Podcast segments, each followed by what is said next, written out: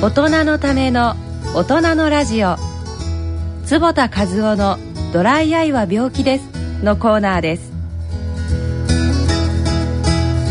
このコーナーは慶應義塾大学医学部教授の坪田和夫さんにお話しいただきます。今回は「カレーとドライアイ」と題してお送りします。えー、今日はカレーとドライアイっていう話をしたいと思いますがあの、年を取ってくると実は涙が減ってくるんですね、えー、まあ、体全体が乾いてきます。あの、最近イギリスからの論文でですねこれ面白い論文が出まして体が乾いていると実は目も乾くっていうことが初めて証明された。今までねこれあの証明されてなかったです。僕昔から何とか証明したいと思ってたんですけど、えー、だって体が乾いていたら目も乾くはずだしそしたらたくさん水飲んだりしたらですね目も潤ってくんじゃないかなと思ってこれなかなか証明できなかったんですがこれ証明したの眼科医じゃないんですよ。これはねスポーツメディスンの専門家だどうしたかっていうと、えー、思いっきり運動させた。こう汗を思いっきり出させて。そうするとですね、えー、血液中の浸透圧が上がりますよね。だっていわゆる血液が濃くなる。ドロドロ血液になるっていう状態なんですがそうすると涙の浸透圧も上がって涙もドロドロになりますっていうことを証明したんです。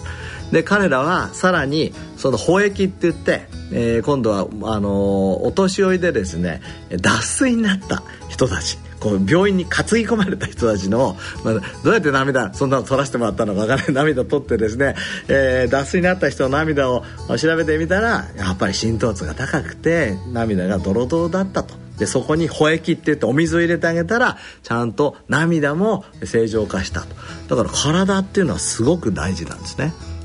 あのイメージ的にもその赤ちゃんっていうのはみずみずしい。ね。えー、年取ると乾いた感じがありますけどまさにそう。年を取ると乾いてくるんですね。慶応大学の内野美樹先生たちが行った研究でも65歳以上ではですねなんと4人のうち3人がドライアイだったという報告もあるぐらいですしそれから最近あの大阪スタディっていうね、え、研究でも年を取るとともにやはりドライの率は高くなるということも分かってきました。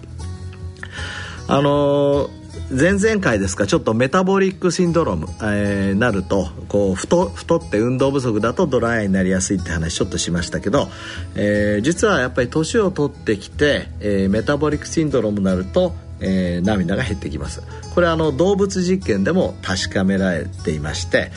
逆にアンチエイジングをするとどうも涙は出てくる。これはあの動物実験で確かめられたんですがもともとは自分がですね2001年からえー、アンチエイジング自分自身にやってたんですね。あの別に僕はドライアイなんです実は。ドライアイがあって涙が出なかったと、えー、とか2001年ぐらいからアンチエイジング真剣にやり始めて運動するそれから腹八分をなるべく守る。えー、サプリメントも必要なものを取る、えー、睡眠もちゃんと取る。ご機嫌に生きる。やってたらですね涙がすごい出てきたんですよ。で本当に驚いてでみんなに言ってもみんな信用してくれないと N1 でしょって。N っていうのはねあの人の数を言うんですが N1 じゃ誰も信用しない、えー、言ったんですがあのうちの眼科の川島先生、えー、先生がじゃあ先生がそれだけ言うならやってみましょうって言ってネズミをカロリーリスレクションしたら涙が出てきたりネズミに運動させたら涙が出てきたりって本当にぶったまげて今ではまあ本当にアンチエイジングによって、ドライアイが治るということが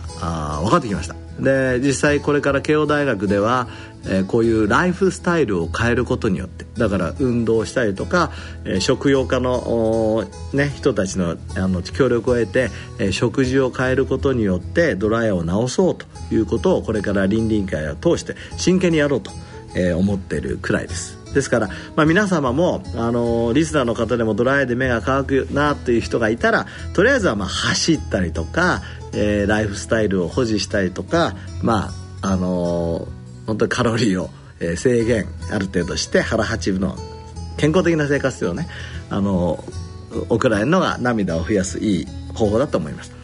でまあそれでもなかなかできない人には、えー、またいいニュースがあるんですね、えー、何回か聞いてる人はあの覚えたんじゃないかと思いますがジクアホソルナトリウム。これはあのムチンと涙を、えーまあ、出す点眼液でこれによってドライアイの治療は本当に画期的に、まあ、進歩しました、えー、日常生活を変えることも一番。だけどまあ、とりあえずちょっと辛いから治したいなっていう方は、えーまあ、眼科専門医の方に来ていただければこういう薬が使えます。